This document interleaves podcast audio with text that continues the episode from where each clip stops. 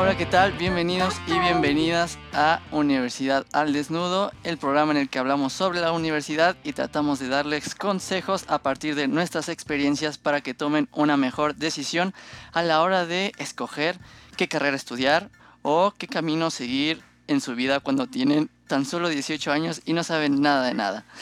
Eh, el día de hoy tenemos una nueva carrera de la que hablar. Es una que me entusiasma mucho porque no conozco mucho de ella realmente. Además, este, la invitada de hoy es una gran amiga y sé que le encanta su carrera, así que sé que vamos a tener mucha información de muy buena calidad. Les voy a presentarles a Mitsue, la invitada de hoy. Mitsue, ¿qué tal? ¿Cómo estás?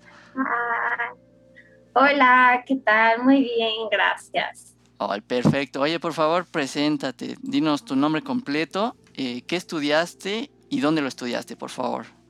Bueno, mi nombre completo es Diana Mitsue Ferretti Rodríguez. Tengo 24 años y estudié la licenciatura en Mercadotecnia en la Universidad Autónoma del Estado de Hidalgo. Perfecto, muy bien. Este, a ver, a mí me gusta empezar con una pregunta muy básica. Que nos explicaras a todos los que estamos aquí y los que te están escuchando, que a lo mejor no sabemos mucho del tema, ¿qué es la mercadotecnia? Así. Ahí tengo una, una manera de explicarlo de manera muy clara. El marketing es un intercambio de valor, un intercambio de valor entre una empresa y un cliente. Entonces yo lo resumiría de una manera en que es un intercambio de valor. Ofreces una propuesta de valor y a cambio recibes lealtad y dinero de las personas. Muy sencillo, de hecho. Ok, sí, la verdad es que puesto de esta forma es como una visión más concreta y que te permite como saltarte muchos pasos, a lo mejor intermedios, para no complicarte la existencia, ¿no? Ok, perfecto. Y ahora el siguiente, la siguiente pregunta es, ¿por qué en tu caso en particular decidiste estudiar esta carrera? Fíjate que cuando me encontraba en, el, en ese proceso de decidir qué voy a estudiar a mis 17 añitos, dije, bueno, empiezo por optar por un test de orientación vocacional que me lo dieron creo que en la prepa y dije, bueno, lo voy a tomar para ver qué sale. Y me, o sea, me dijeron, a probar en alguna carrera en un área de económico administrativo. Hice lo que a mi parecer es lo más lógico, que es buscar una opción mezclando lo que te gusta y lo que eres bueno. Siempre me he considerado y me han considerado una persona muy creativa, eh, tú, tomé en cuenta mis habilidades sociales, habilidades de comunicación. Eh, me gusta mucho mm, relacionarme con las personas. Creo que soy muy buena, soy empática. Desde que leí sobre la carrera y dije, me veo aquí y sí, fue la mejor decisión que pude haber tomado. Sí, va conmigo, ¿sabes? Lo que estudié va con mi personalidad.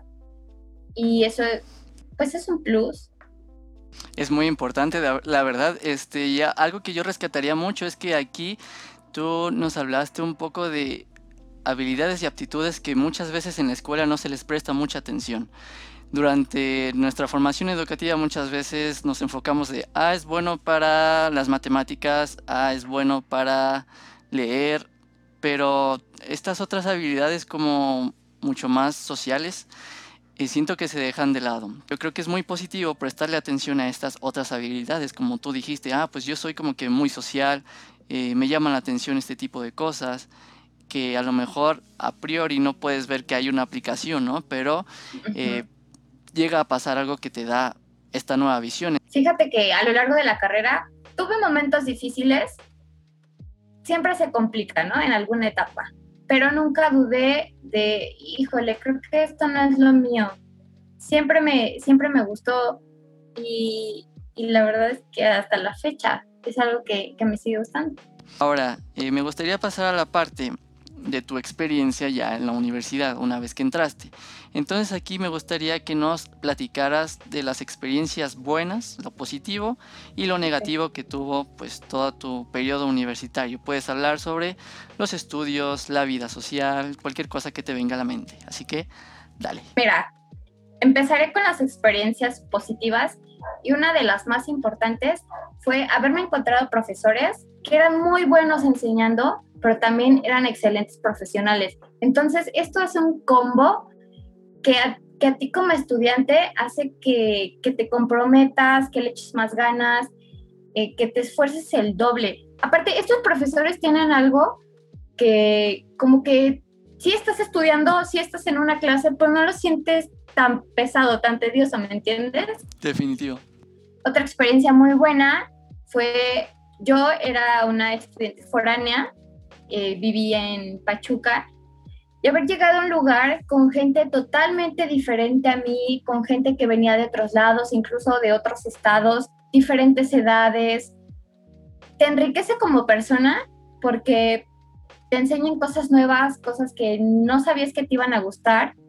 Y, está padre, me, gusta, creo que, que, eso cambió un poco mi personalidad, pero de una buena manera, ¿sabes? Otra buena experiencia fue que en mi instituto, Mercadotecnia, está en el Instituto de, eh, Económico Administrativo de la UAE. Entonces los eventos culturales de mercadotecnia eran totalmente diferentes a los de mis compañeros de contaduría o algo así. Siempre era como algo grande, como súper colorido, mucho trabajo con equipo y tengo muchísimos recuerdos de, de todos esos, de esos eventos, las semanas culturales de, de la mercadotecnia creo que, creo que fue lo que más me gustó de mi experiencia universitaria. Bueno, y aparte de la vida independiente. Experiencias negativas, voy a tocar el tema otra vez de los profesores, porque tuve profesores, les decimos barcos, ¿no? Pero que eran profesores que estaban a cargo de materias fundamentales, materias base. y sí es como un gran chale, porque me tocó siendo una materia bien, bien importante. Creo que otra experiencia negativa fue que al principio, te digo, pruebas de vida independiente, al principio como que te desequilibras un poco, bueno, en mi caso fue así, y como que te gana un poquito el desastre. Poquito, no, sí. no priorizas tanto lo, la parte de la escuela. Eso me pasó al principio. Yo me considero una buena estudiante.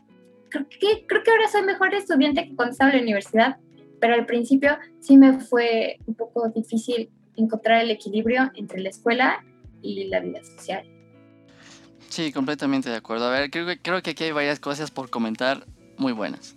La primera es si los profesores, pues hay de todo tipo. Es una constante en todas las universidades y en todas las carreras que habrá profesores muy buenos y profesores pésimos.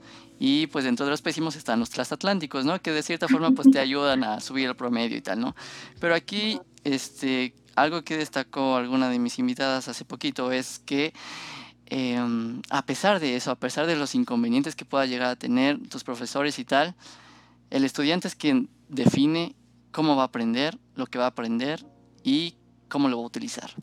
Es como tú lo dices ahora, ahora no tienes profesores y te consideras la mejor, mejor estudiante que antes. Entonces, lo que pasa es que uno va desarrollando conforme a sus intereses una capacidad de investigación, de interés, de curiosidad, que pues te hace aprender mucho mejor, ¿no? O sea, esto también yo creo lo relaciono con la forma en que se dan las clases y tal, ¿no?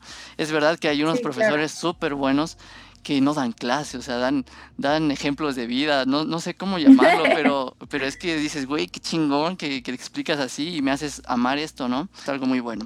Ahora, segundo punto, la vida independiente. Qué boa. Para todos y todas lo que lo prueban, es un open minding así súper extremo porque eh, es que es, es que es maravilloso. Eh, Justamente lo que dice es como un open, porque para mí fue como también, como, en vez de un balde de agua fría, es como un balde de realidad, como de realmente así, así se vive. Es, pero es, es la oportunidad perfecta para conocer tus límites, para, para madurar, sobre todo madurar, porque pues, no puedes, eh, pues, no sé, ponerte en riesgo y aprendes a cuidarte de sí mismo. También lo considero un acto de amor propio porque pues, es que estás, estás tú, o sea, solamente eres tú, o sea, sí dependes de tus papás, ¿no? Pero, pero es tu vida y estás tomando tus decisiones. Pero sí, definitivamente es lo mejor. Y también este sentido de encontrar el balance, como tú lo decías, yo creo que aplica tanto para los que son foráneos y, o viven independientes como los que no, en el sentido de que antes de que se te vaya a la universidad, tú que nos escuchas, tienes que ponerte a pensar qué clase de vida universitaria quieres tener. Lo que me refiero es, si quieres dedicarle todo tu tiempo al estudio, está bien, te va a dar ciertas ventajas, pero no olvidar también que está toda la experiencia no curricular que la verdad como persona te va a llenar muchísimo. Ok, bueno, avanzando un poquito en el programa, este, dentro del apartado de experiencias me gustaría hacerte dos preguntitas. La primera, eh, ¿qué es lo que más disfrutaste de tu experiencia en la universidad? Y la segunda, ¿qué fue lo más difícil de la carrera? Volvería a repetir la parte de, de la vida independiente, porque todo lo que, todo lo que hice me convirtió en lo que gran parte soy hoy, el día de hoy. Una persona responsable, una persona organizada, una persona que sabe cuidar de sí misma, una persona que sabe priorizar entre lo importante y, lo no tanto. Y lo más difícil, lo más difícil de la carrera es, es este reto de crear, crear, crear, porque actualmente ya todo está disponible. Ahora sí estoy hablando como más de, de la escuela. Ya todo está disponible, necesitas muchísimo esfuerzo, necesitas muchísima investigación, nuevos enfoques y aparte es bien complicado porque no son como, no es algo, no sé, cantidades, no es algo exacto, estamos hablando de personas, porque el, el marketing se centra en personas, en la mente, todos son diferentes, las tendencias hacen que la gente quiera y necesite cosas diferentes.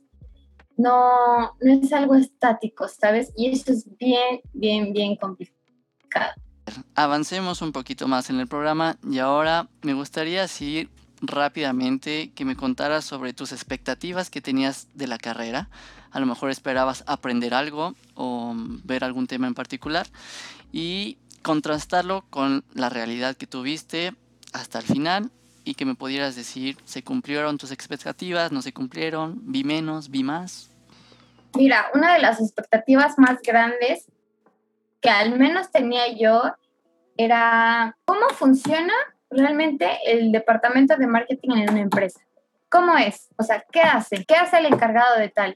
Quiero saber cómo funciona esto. Por ejemplo, otra, otra gran expectativa que tenía era la construcción de una marca. ¿Cómo surge? ¿Cómo podemos ofrecer esto? El nombre, todo eso, pero bien, bien, bien como desmenuzado, ¿me entiendes? Definitivamente eso me llamaba muchísimo la atención. También esperaba tener conocimientos bien sólidos, no solo en un idioma, en dos. También esperaba que en algún punto de la carrera alguna empresa real bien presente en el mercado llegara a tener algún contacto con nosotros. No sé, conferencias, ferias, ¿sabes? Pero bueno, esa es la parte de qué, esperaba, qué esperaba de la carrera.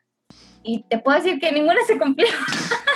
Yo quería exactamente cómo es un día a día en el departamento de marketing. Yo quiero saber cómo es, pero no, fue como de, ok, este es el área de investigación de mercados, así funciona, este es publicidad, este es diseño, por eso no es como tal lo que yo quería saber. Ya, ya, ya, es como si un arquitecto dijera, ah, mira, estas son las instalaciones, estas las paredes, esta la puerta, y ya, pero no te dicen cómo se construye, ¿no? Sí, sí, sí, a eso, a eso yo me refería. Y más porque a mí me gusta como que ejemplifiquen mucho las cosas. Sí, es mucho más fácil de entender de esa forma, sí. Ajá. Y aparte te, te da, o sea, ves el panorama como tal. Y además... No hasta que llegas, perdón, sino hasta que llegas a tus prácticas y ves cómo es. Lo que yo quería era desde el principio. Claro, y eso es algo que pasa muy seguido con todas las carreras que eh, el centrarse mucho a lo mejor en la teoría quita un poquito de cómo es la realidad allá afuera y lo que vas a ver y cómo tú como mercadólogo, eh, ingeniero, licenciado, etcétera, te vas a poder desarrollar en ese mercado en especial en el que tú quieres entrar, ¿no? Y otra que sí es bastante triste es lo de la falta de conectividad con, con el mercado laboral porque es que ya uno cuando sale, chicos y chicas, se los tengo que decir, es bien complicado encontrar la oportunidad que tú esperas o que tú quisieras, ¿saben? Eh, por N cantidad de motivos. Entonces, hay unas universidades en las que tienen algunos programas que sí acercan a los estudiantes con las empresas, con gente a través de conferencias, este, prácticas, no sé, cualquier tipo de este cosas, ¿no? Entonces, eh, es un buen punto a lo mejor para tenerlo a consideración en el momento que ustedes quieran a lo mejor investigar su universidad que quisieran estudiar, a ver si hay programas de este tipo para que lo consideren, porque si no, sí se pierde un poquito eh, este plus que de verdad es muy necesario. Pero esto no, esto no quita que en algún punto tú busques, no sé, ser becario, tú busques prácticas profesionales, algún trainee, no sé. Este es un tema que también voy a tocar adelante porque es el mejor consejo que les puedo dar. Muy bien. Oye, y dentro de todo esto que ya platicamos de las experiencias, las expectativas, ¿hay algo de lo que te arrepientas de tu periodo universitario que hayas hecho o que no hayas hecho? Fíjate que sí, punto número uno, el no haber metido un segundo idioma.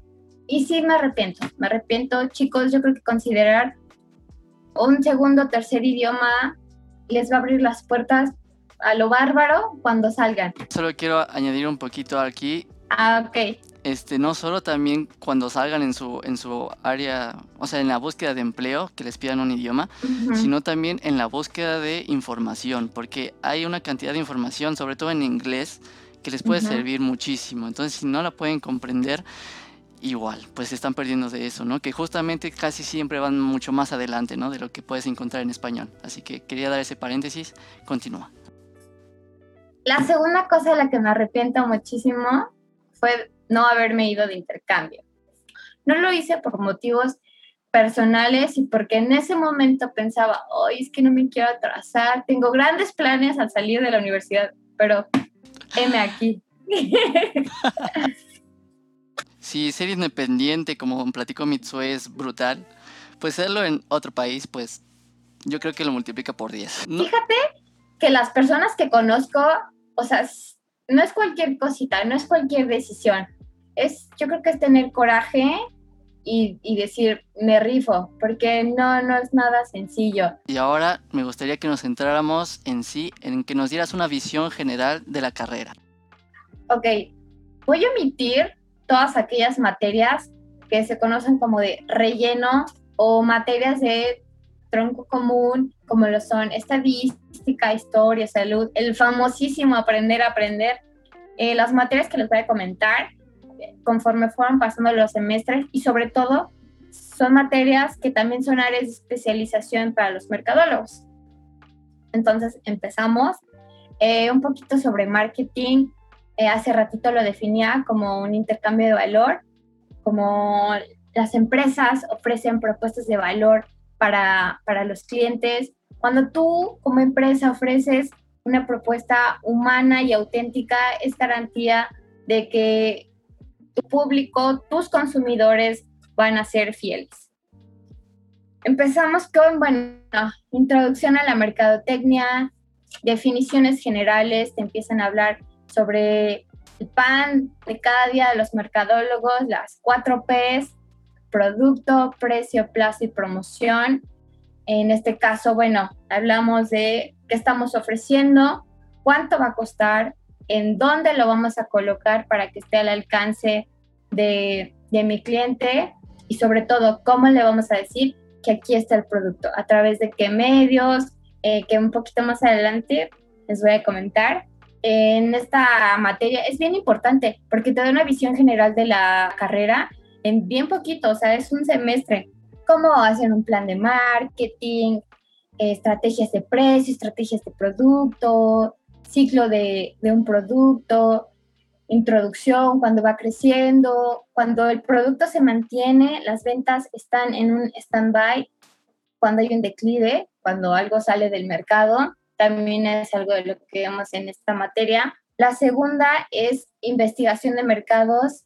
Eh, tengo que comentar que nuestro país es un área muy bien pagada porque investigación de mercados, o sea, son técnicas que nos ayudan a recabar datos, información, súper poderosos porque nos van a llevar a la toma de decisiones. Para, para hacer cualquier actividad, tenemos que saber qué piensa el mercado, cuáles son sus intereses, tenemos que saberlo todo. Entonces, es bien importante. Pueden ser técnicas cualitativas o cuantitativas, en este caso, cualitativas, entrevistas personales, técnicas de observación, y bueno, cuantitativas, encuestas, más numérico.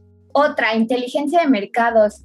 Una empresa que no utiliza, que no usa actividades de inteligencia es como un barco sin brújula, porque la inteligencia de mercados te ayuda a saber en dónde estás posicionado como empresa, quiénes son tus competidores, qué, qué parte del pastel te toca, por así decirlo. En este caso, el pastel es el, todo el mercado, así como los productos.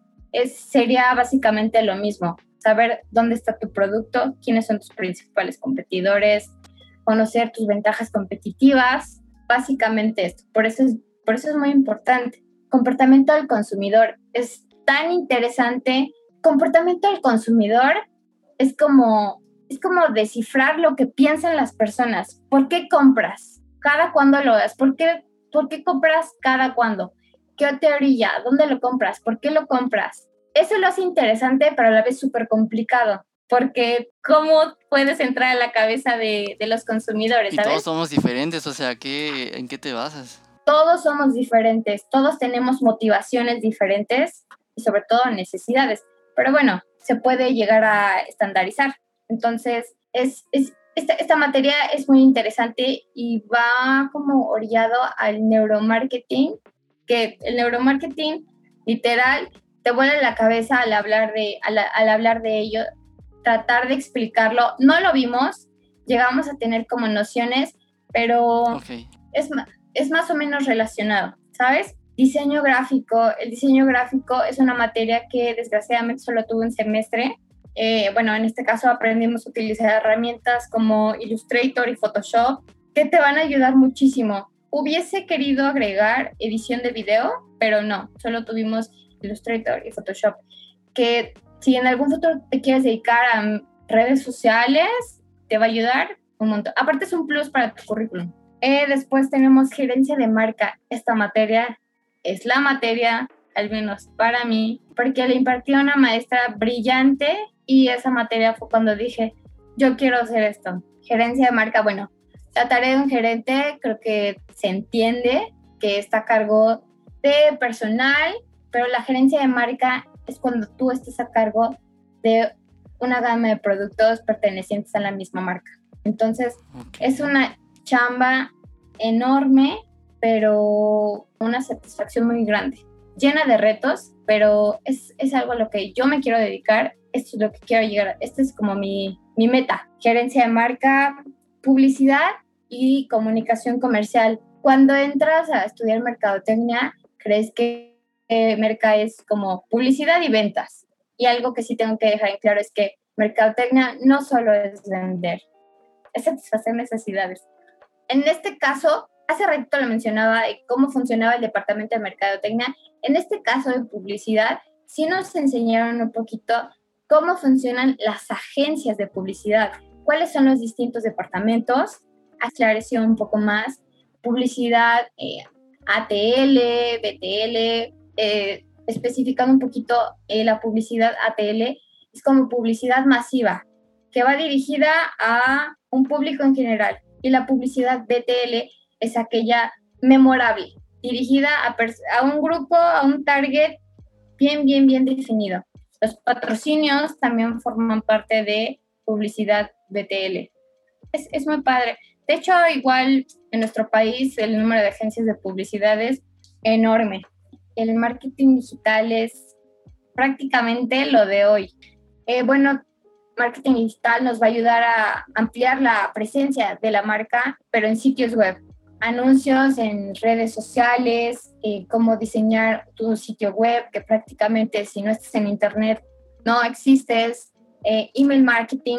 Por eso he de ahí la importancia de que, de que sea tan atractivo para las personas que chequen su correo así de a ver qué me han mandado, ¿no?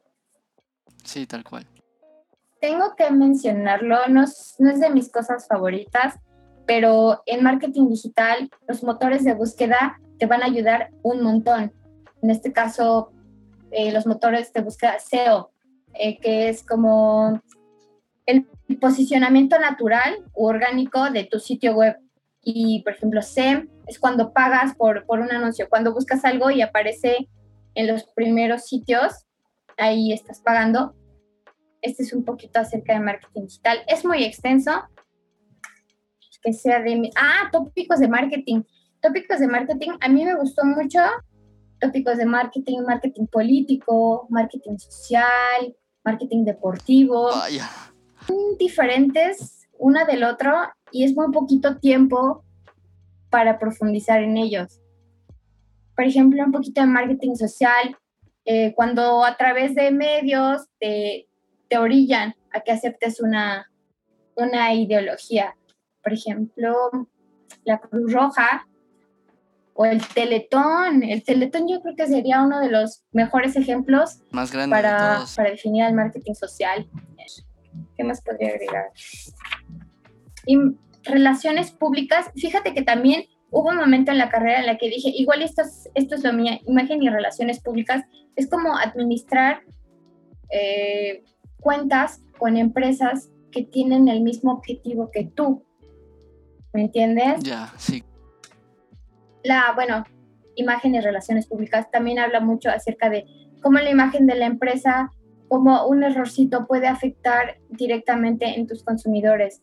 Hemos visto tweets muy desatinados de, de marcas que así bajan seguidores o tiene gran impacto en las ventas.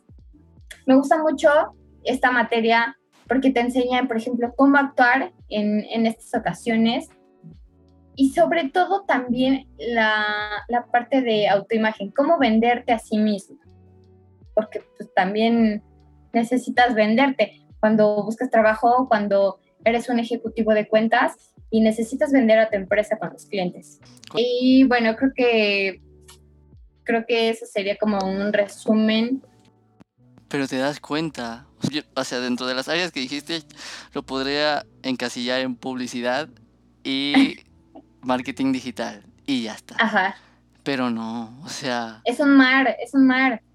Muchas, como tú mencionas, muchas veces no sabemos que en, cierta actividad hay marketing detrás de ello. La promoción de ventas, por ejemplo, abarca la venta por catálogo eh, o el canvaseo, cuando van a venderte cosas a tu, a tu casa, también forma parte de este mix de promoción. Pero no, o sea, es una actividad de mercadotecnia ya establecida y que tiene un proceso y que tiene bases. Y ahorita que lo comentabas, de que cómo se selecciona eh, el medio, etcétera, etcétera, la raíz de todo es conocer a quién vas dirigido. No puedes hacer absolutamente nada sin saber cómo llegar hacia ellos, sin saber qué necesitan. No puedes lanzar un mercado y decir algo, no puedes lanzar un producto un servicio al mercado, pues a lo mejor y les gusta. No, necesitas saber qué es lo que necesitan. Es bien interesante esta parte de los insights ni yo, ni mis maestros podían explicar qué era un insight. Así que insight es como algo, que, algo en ti que dispara cierta conducta. Es como incluso una revelación en el mismo consumidor. Lo estoy captando como cuando haces clic con algo, que de repente dices, es que esto es lo que yo necesito, ¿cómo es que lo estoy viendo y, y sé que lo puedo o sea, lo necesito, vaya. Precisamente es eso. Cuando te das cuenta que lo necesitas, cuando más bien no te habías dado cuenta que lo necesitabas. Y cuando una empresa logra encontrar un insight, es como, es como oro, ¿sabes? Porque sabes por dónde llegar, sabes qué hacer, sabes que vas a despertar, sabes que vas a provocar esa revelación que va a decir, wow, o sea, lo necesito, toma mi dinero. Sí, fue súper amplio todo lo que nos comentaste y creo que abre mucho los ojos, ¿no? Para las personas que se pueden sentir medio interesadas en el tema y que piensan que solo es eh, una fracción de todo lo que llegas a, ver dentro de la carrera, que les pueda llegar a, a interesar mucho más. Quisiera agregar, si me permites, el neuromarketing. El neuromarketing es relativamente nuevo, o sea, las investigaciones comenzaron como por ahí del 2000-2002 y es la combinación entre neurociencias y marketing. Son técnicas que nos ayudan a, a descubrir estos mecanismos cerebrales de la mente ante ciertos estímulos. Y hay agencias que se dedican a esto, hay empresas que actualmente apuestan por esto, porque cuando tú descubres cómo reacciona la mente humana, cómo reacciona el cerebro ante cierto anuncio, ante cierto color, esa información te va a ayudar a crear una estrategia de mercadotecnia así, un point, o sea, que va directo, que sabes que se va a quedar grabada aquí, que no, o sea, no va a ser como de, ah, ya la vi, no, se va a quedar aquí. Hay distintos tipos de neuromarketing, por ejemplo, el neuromarketing visual. Eh, cuando vemos el gratis, el oferta, el 2x1, 3x2, punto 99, el amor entra por los ojos y, las empresas lo saben. El neuromarketing eh, auditivo, cómo, cómo entras a una tienda con buena música y te envuelve y no te quieres ir y, todo es a propósito, o sea, quieren que entres en un ambiente de relajación para que tú compres, para que recorras la tienda. El neuromarketing eh, kinestésico, el olor, como en las cafeterías, pero, ah, pero cómo colocan, cómo colocan granos de café para que, para que se te antoje, Sí, seguro en los, en los próximos años se va a desarrollar mucho más y abre la puerta para todos los que lo, quieran estudiar y abordar, así que súper comentarlo también ahorita. Yo te recomiendo investigar tópicos de mercadotecnia porque eso te puede ayudar a saber si es algo a lo que te quieres dedicar, porque un mercadólogo tiene que ser multidisciplinario y prácticamente saber de todo un poco. También te pido que aprendas Excel, porque independientemente de lo que estudies o de lo que vayas a trabajar, te va a ayudar un montón. Y también algo que te recomiendo, si a lo largo de la carrera es, encuentras una materia, en mi caso fue gerencia de marca, que te llama la atención, profundiza al respecto, busca por ti mismo, porque si eso te llama, probablemente es algo a lo que te puedes dedicar en un futuro. Sí, me parece muy acertado eso. Hay mucha oportunidad para poder hacer un buen de cosas. Y cuando encuentras algo que te llena, pues qué mejor que, usar tu tiempo para ello. Este, ok. Avanzamos y ahora llegamos al punto donde hemos dejado la escuela y la realidad es que te has convertido en un adulto y un adulto tiene que buscar trabajo. Entonces, me gustaría que nos platicaras sobre las opciones de empleo que tienen las personas que estudian mercadotecnia. Un mercadólogo eh, puede ser director comercial, un mercadólogo puede ser gerente de ventas, gerente de marcas, puede ser publicista, puede incluso ser consultor. Y eso me lo, me lo salté hace ratito. También eh, hay consultoría de marketing. Obviamente requiere eh, años de preparación porque tienes que ser un profesional, pero puede ser consultor de marketing, puede ser asesor de imagen, puedes trabajar como en relaciones públicas, en alguna agencia, puedes ser community manager, que es el manejo de, redes sociales de, diferentes marcas. Ah, ok. Mm, consult ah, claro, lo, más, lo mejor pagado, ser investigador de mercados. Eh, lo recomiendo mucho.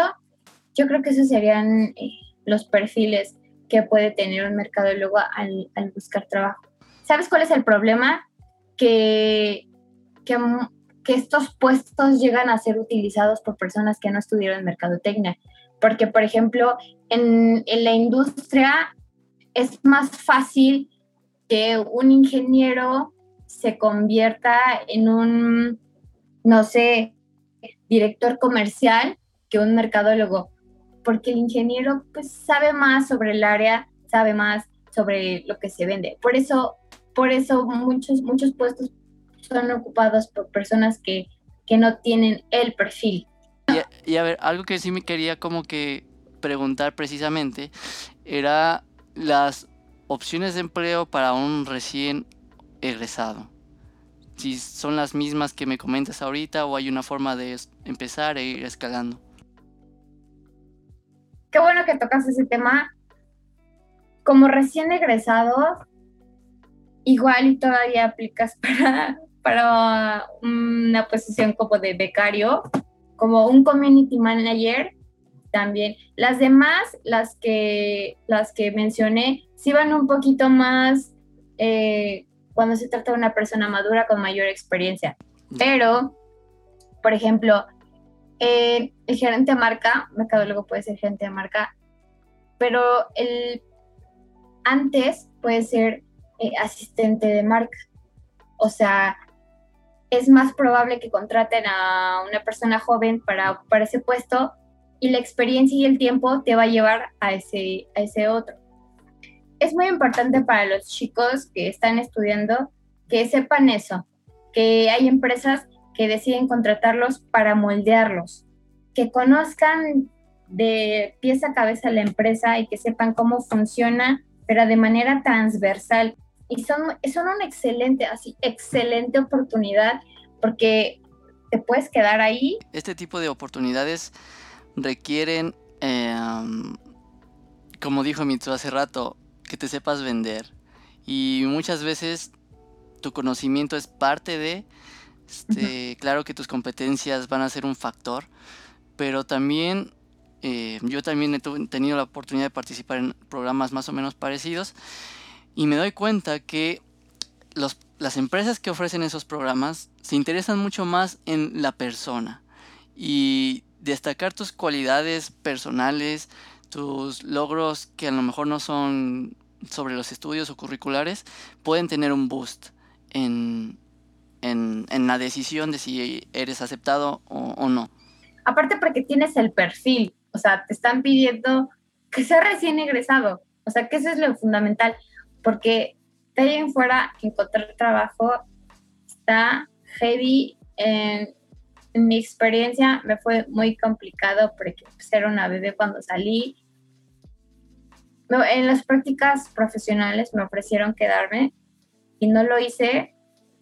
Y me arrepiento un poco, pero fue por esta parte de ambición, de fue por algo más grande, pero también tienes que pues, ubicarte, o sea, las oportunidades que, que te ofrezcan, debes considerarlas, definitivamente, porque nunca sabes cuándo vas a conocer a la persona correcta, que vas a adquirir conocimientos ahí que te van a abrir más puertas y te van a ayudar a crecer como profesional. No te esperes el sueldo que es, sueñas cuando salgas. Creo que es algo a tener en mente. Llegamos a las dos últimas secciones. Esta sección se llama La carrera es y no es. Aquí eh, quisiera que nos compartieras ideas o enunciados a forma de que nos describieras cosas que sí son la carrera y cosas que no lo son. Mercadotecnia no es vender, definitivamente. Lo remarco otra vez, no, no solo es vender.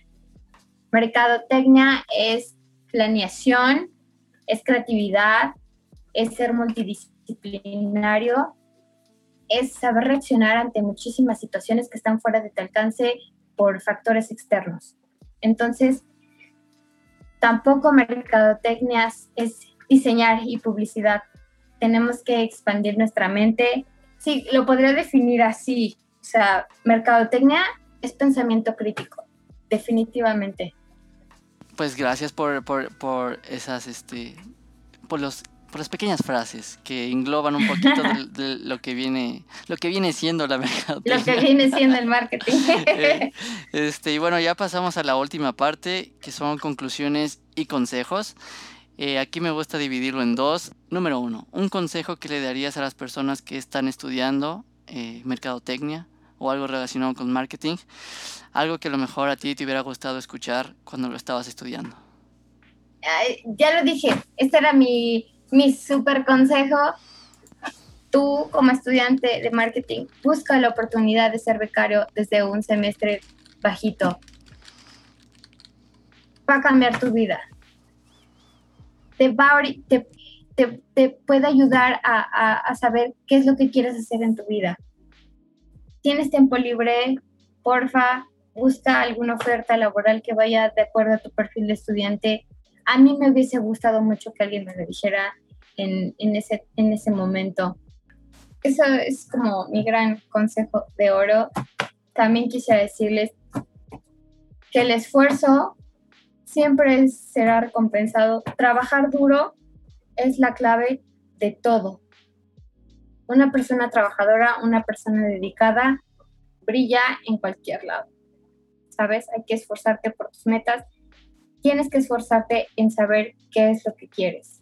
Porque una vez que ya sabes lo que quieres, va a ser, va a ser más, más fácil eh, definir tu camino. Sí, es que es eso. Em, una vez que encuentras aquello que, que, hace clic contigo y que dices, bah, es que yo quiero hacer esto el, el, resto de mi vida o mucho tiempo, no sé. A partir de ahí, la, el siguiente paso es planear cómo llegas a ese lugar. Y a partir de ahí tienes muchas opciones, informarte, investigar, preguntar a gente que está ahí, em, experimentarlo por tu cuenta. Y entonces el camino se vuelve mucho más placentero, la verdad. Y, y le, le, metes mucho más corazón. Y si le metes más corazón, tarde o temprano llegas. Vientos. el, camino es, es lento, hay que ser paciente.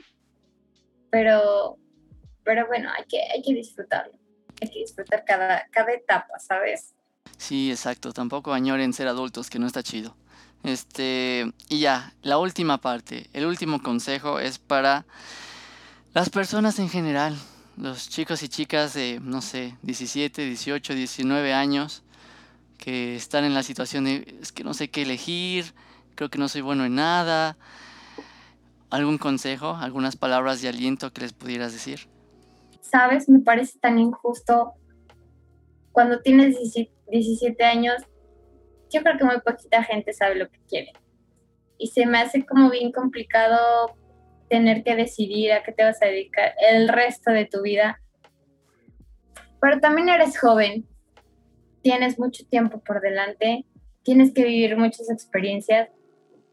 Estudiar, prepararte es muy importante, pero también tienes que darte un break, ¿sabes? Tienes que divertirte, pero tienen que aprovechar esta etapa súper bonita de, de cagarla, cagarla, cagarla, pero vas a aprender de ahí, te lo aseguro, te lo juro, vas a aprender de ahí. Júntate con personas que te nutran, que te peguen cosas buenas, que, que te hagan ser mejor persona. ¿Sabes? la compañía es, me parece algo bien importante vas a encontrar, vas a encontrar tu camino. Ah, qué bonito. Y bueno, chicos y chicas, con esto eh, cerramos. Qué forma de cerrar, pero es que es verdad. Y este, cuando uno se da cuenta, ya sea este, a los 18, a los 20, a los 30, cambia tu perspectiva y sea el tiempo que sea, estás temprano para empezar estás a tiempo. No quiero decir a tiempo porque había dicho tiempo, pero estás a tiempo para comenzar y lo puedes hacer, así que dale. Entonces, Mitsue, un placer de verdad. Te agradezco mucho el tiempo y que te hayas pasado por aquí. A ti me es la primera vez que me, invitan a un podcast y es la primera vez que tengo la oportunidad de hablar sobre lo que estudié. Espero de verdad que alguien que vaya a escuchar esto, que vaya eh, que vaya a verlo, como que le mueva, le interese, porque es una carrera que vale la pena, con futuro. Y te imaginas que alguien decide estudiar Merca por que se vio influenciado por mí. Un besote si lo haces.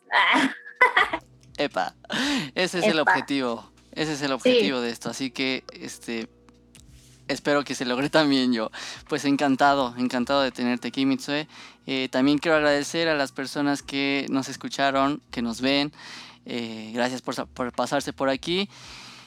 Eh, pues nada, esto sería todo. Ya saben que la próxima semana vamos a tener un próximo episodio. En este caso vamos a estar tratando el área de las artes y humanidades y queda aún la carrera en específico por definir. Pero bueno, este, si saben de alguien que esté en el periodo de decidir qué quiere estudiar, si está medio confundido, no duden en compartir este podcast, el, canal de YouTube, lo que sea. También, eh, si desean participar en vivo para hacer preguntas, comentarios, pues nos puede ver en directo por Twitch todos los martes a las 8. El perfil es arroba el Eric Alejandro y ahí estamos. Eh, de nuevo, gracias a todos por estar aquí. Ya saben, pórtense mal, cuídense mucho y nos vemos a la próxima. Muchas gracias, Mitsue. Chao. Bye.